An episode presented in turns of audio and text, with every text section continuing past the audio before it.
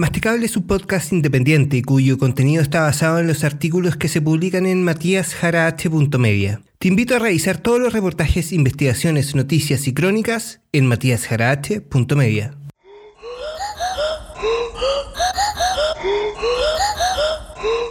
Desde el rincón más escondido de mi guarida en cuarentena, mi nombre es Matías Jara. Esto es Masticable. En este episodio hablaremos sobre los altos precios que alcanzaron los elementos de protección personal. Una mascarilla que costaba 13 pesos antes de la pandemia superó los 500 pesos en febrero. La Fiscalía Nacional Económica estudia una posible colusión. Además, tras el estallido social en Estados Unidos por el racismo sistémico de la policía, cientos de personas donaron dinero para sacar a la gente de la cárcel, incluidos celebridades como Steve Carell y Harry Styles. A continuación, te explico el sistema de bailout estadounidense. ¿Y qué pasó en México con el terremoto? Hablamos con Rodrigo Soberanes, periodista independiente de México, que nos cuenta cómo fue vivir un terremoto en el medio de una pandemia y una crisis migratoria. Bienvenidos a Masticable.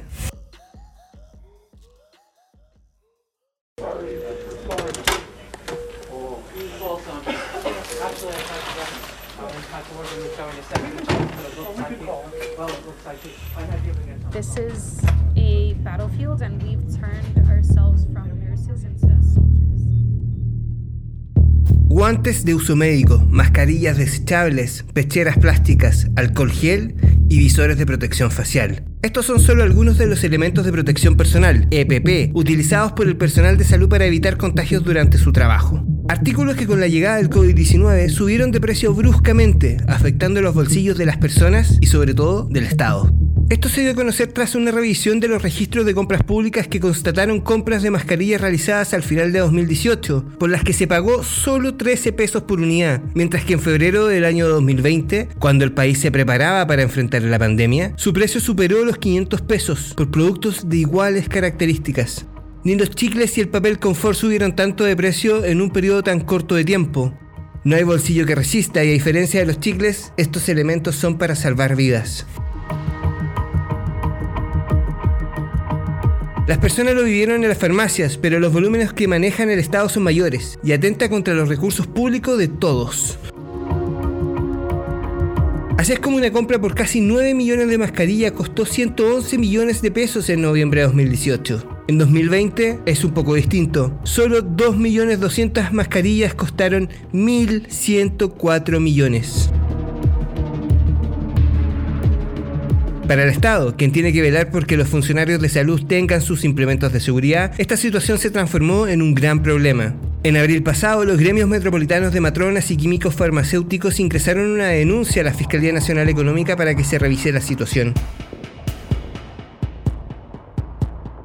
Los funcionarios de la salud creen que estos fuertes aumentos de los precios son impresentables, sobre todo para la situación de emergencia sanitaria que vivimos, y que se ven maniobras claras que atentan a la competencia.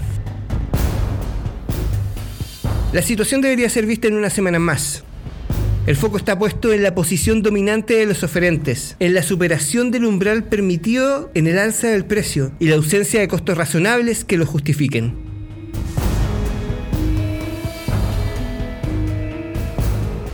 Ya volvemos con más Masticable.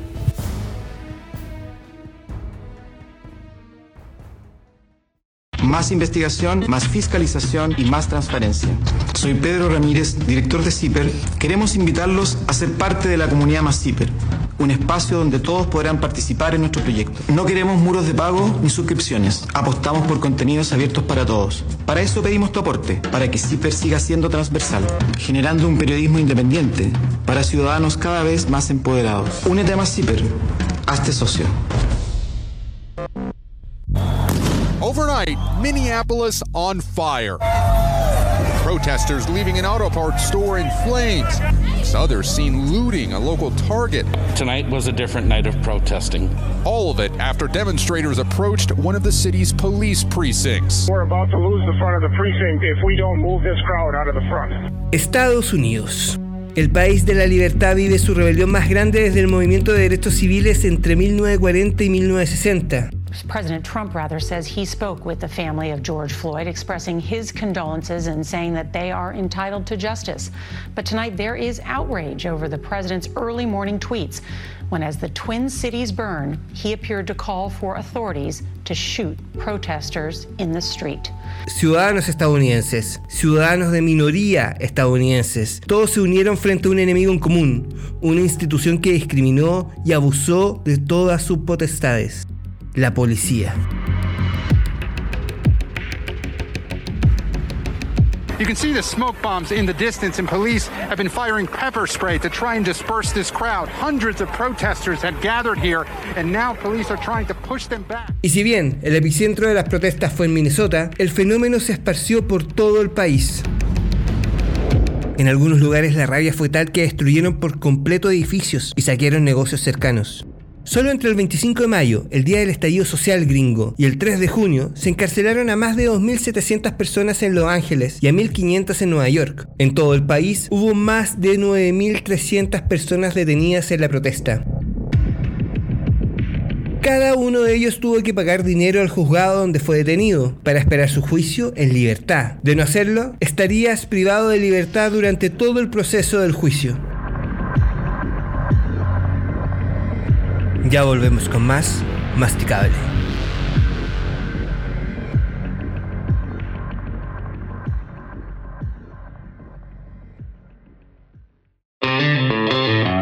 ¿Te gusta el periodismo?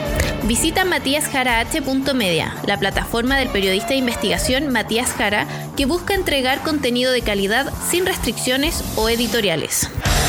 Periodismo duro, datos, información y el Chile de hoy retratado en los ojos de un periodista. Apoya el periodismo. Visita matíasjarah.media.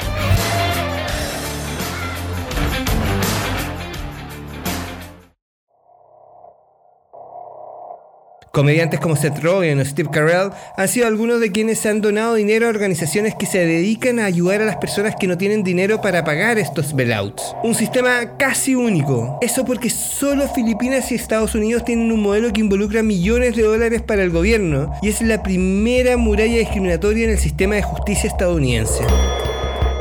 En Chile, por ejemplo, la investigación puede existir antes de una formalización, instancia cuando se le presentan los cargos al acusado, y solo en numeradas ocasiones se le sanciona con prisión preventiva.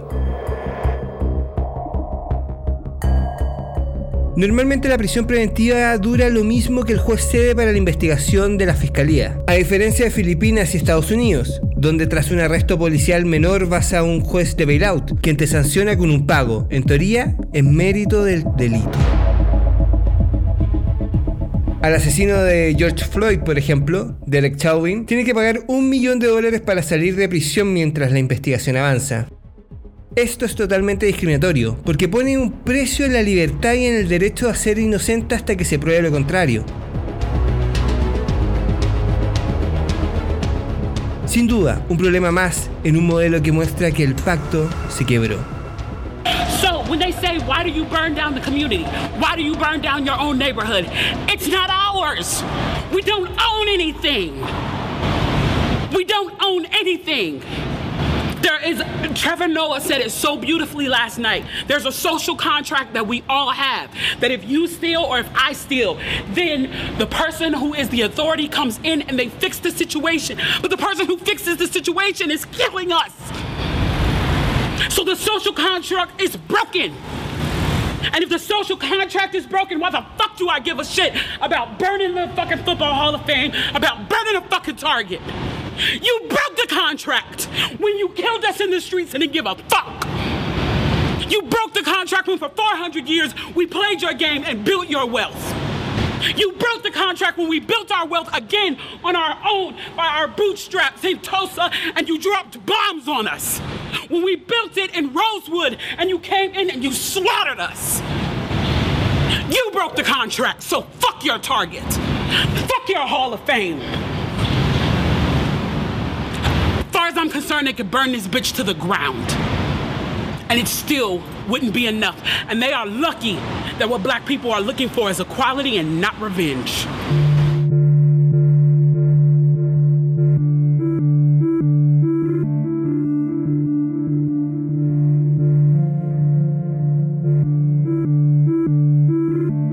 México está viviendo una situación límite por todos sus frentes, una crisis sanitaria y migratoria, a lo que se agrega una catástrofe natural como fue el terremoto del 24 de junio pasado.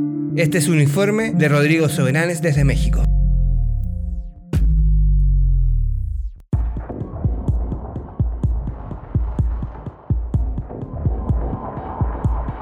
Hola, saludos desde México, un país que entra al mes de julio con 28.510 personas fallecidas a causa del COVID-19, un total de 231.770 contagios eh, acumulados y 24.734 casos activos, o sea, personas que actualmente eh, están enfermas eh, con el COVID.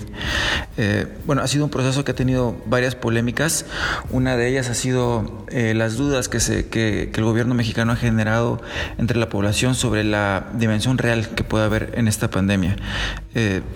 Todas las personas, así como en México se dice que todos conocemos a alguien que ha sido víctima de la violencia relacionada con el crimen organizado, ahora también se dice que todos conocemos a alguna persona que ha fallecido por COVID, pero que no ha entrado en las estadísticas, ¿no? Entonces, eh, bueno, esa ha sido una de las una de las polémicas en torno a la pandemia en México. Otra, quizá la más importante ha sido la actitud del presidente Andrés Manuel López Obrador, quien eh, cuando empezó cuando empezó todo, todo este problema de salud, eh, fue el primero en, en, hacer lo, opuesto a lo, que, a lo que indicaban las autoridades de salud. Por un lado, se estableció una conferencia de prensa diaria por las tardes, a las 7 en las noches, pues, a, las 7 de la noche, este, a cargo del subsecretario de Salud, eh, eh, López Gatel, que ha sido un personaje ya prominente durante estos meses. Eh, bueno, él decía, él, él daba a conocer las jornadas de sana distancia, que mediante la que fue la estrategia mediante la cual el gobierno de México exhortaba a la gente a mantener la distancia de un metro y medio entre sí, usar tapabocas, todas las medidas de, sanitización que conocemos, y aparte el quédate en casa, el hashtag quédate en casa. El personaje de Susana Distancia, que era un, es, un, cartoon de una chica superpoderosa que representa a Susana Distancia. Bueno, mientras eh, se daba a conocer todo esto, el presidente decía que él tenía que salir de gira de todas formas y grababa spots reuniéndose con gente, haciendo exactamente lo contrario que las autoridades de salud de su gobierno le pedían a la, a la población. Eh, otro, otro asunto polémico en torno al COVID ha sido eh, que el gobierno mexicano ha decidido eh, tomar las medidas para que esta para que esta pandemia sea más larga pero menos dramática y sin, que colapse el sistema de salud que está muy mermado. México eh, tiene más o menos tres semanas más eh, viviendo en, la, cresta de la pandemia que otros países como Colombia, por ejemplo, o como, pasó en Italia o España. esto sí, esto según lo dieron a conocer hace poco, fue específicamente porque que no se tenía la capacidad de hospitalaria para atender eh, a, la, amenaza potencial de esta pandemia y se optó abiertamente por alargar mediante todas las medidas de mitigación que se tomaron y, en este momento cuando estamos en, la parte álgida de la pandemia eh, el gobierno mexicano eh, implementó un semáforo este, mediante el cual este, fue permitiendo ciertas actividades, eh, que se te retomen ciertas actividades. Por ejemplo, eh, ahora más de la mitad del país está en semáforo naranja.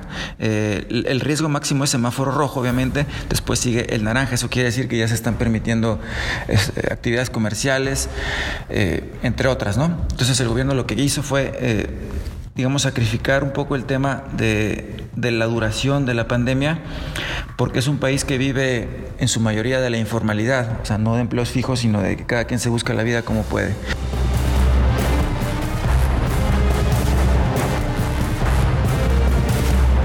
Y bueno, el pasado día 24 sucedió un terremoto de 7.5 grados en las costas de Oaxaca. Esto es en, el, en la parte sur del Pacífico mexicano, una zona sísmica eh, parecido a Chile, por, cierto.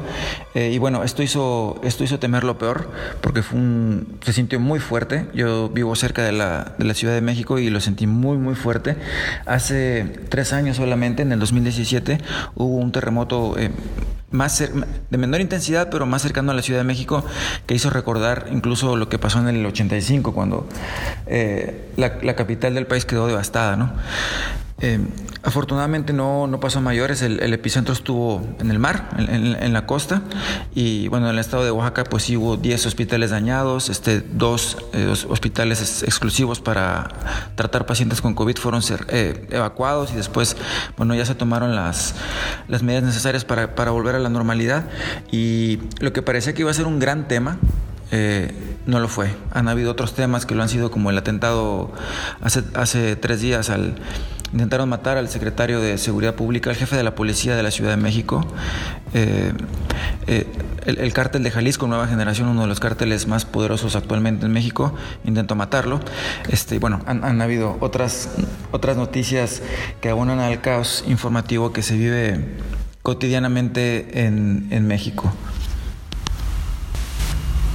Y en tercer lugar, hablar de la, del, tema migratorio. Eh, bueno, en México eh, solamente quiero recordar que a finales del 2018 fue la primera caravana migrante proveniente de, concretamente de San Pedro Sula, Honduras, pero también nutrida por gente del interior, de, de otras partes del interior de ese país, de Centroamérica, que lleva devastado 20 años eh, en todos los sentidos. Eh, y bueno, eh, ahí se instaló, digamos, un flujo migratorio sin precedentes en la región porque fue caravana tras caravana tras caravana. Y cuando entró este gobierno el gobierno actual de Andrés Manuel López Obrador lo que hizo fue básicamente atender lo que le pidió, a lo que le pidió el presidente de Estados Unidos Donald Trump y militarizar la frontera. Esto causó un caos en las dinámicas migratorias, no frenó la, el, no frenó el flujo de, personas que vienen desde el Triángulo Norte de Centroamérica y en la, en la frontera sur de México, en, el estado de Chiapas principalmente, eh, quedaron instalados este, pues, especies de guetos o de campos de concentración con personas que se quedaron varadas ahí y que no pudieron seguir avanzando hacia el norte. Eh, estos, estos lugares, estas situaciones se fueron, fueron creciendo y es así como llegó el COVID. Eh, es difícil saber qué está pasando. Yo he hablado con, con varias organizaciones que trabajan en terreno ahí y una de las cosas que comentan es que se ha perdido el vínculo entre ellos y la población eh, migrante pues debido a las restricciones para poder salir y, los peligros para la salud que, representan, ¿no? Eh, hay, por ejemplo, población, población migrante que se ha incrementado mucho en los últimos tiempos desde África. Ellos no pueden volver a casa, o sea, ellos les tomó la contingencia en México y no pueden volver a casa. Tampoco pueden avanzar porque está militarizada la región.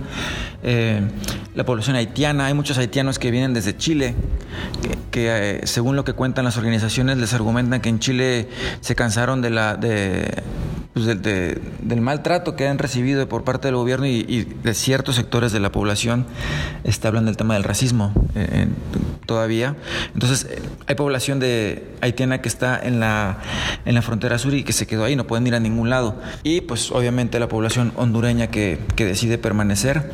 Eh, han sido, tenemos conocimiento de que la, hay centros de detención muy grandes del Instituto Nacional de Migración que han sido vaciados prácticamente porque tenían a la gente hacinada como en las cárceles eh, han habido casos en los que los llevan a albergues, eh, albergues que tienen las iglesias, por ejemplo, pero los pueblos o las ciudades donde están esos albergues se han levantado en armas para que no lleguen, este, esta, para que no lleguen las y los migrantes. Han habido deportaciones irregulares a puntos fronterizos en donde en donde no que no están contemplados en los convenios que hay para que en los convenios que norman este, tipo de actividades de traslados de seres humanos hacia su país de origen. ¿no? Aquí los dejan en, la frontera, en, las madrugadas, en las noches, según han podido documentar las organizaciones de allá.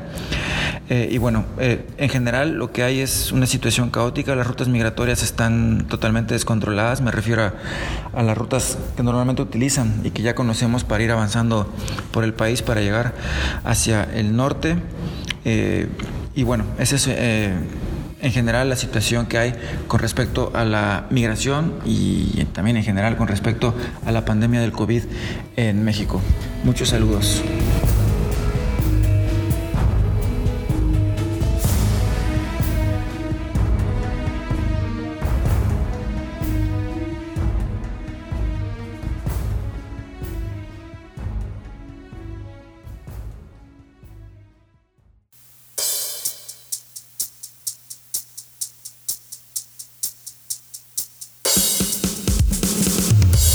Antes de terminar, un mensaje de aprecio a Jair Bolsonaro, presidente de Brasil y que recientemente fue diagnosticado con COVID-19. ¿Viste viejo? Era real. Gracias a todos y nos escuchamos en el próximo episodio de Masticable.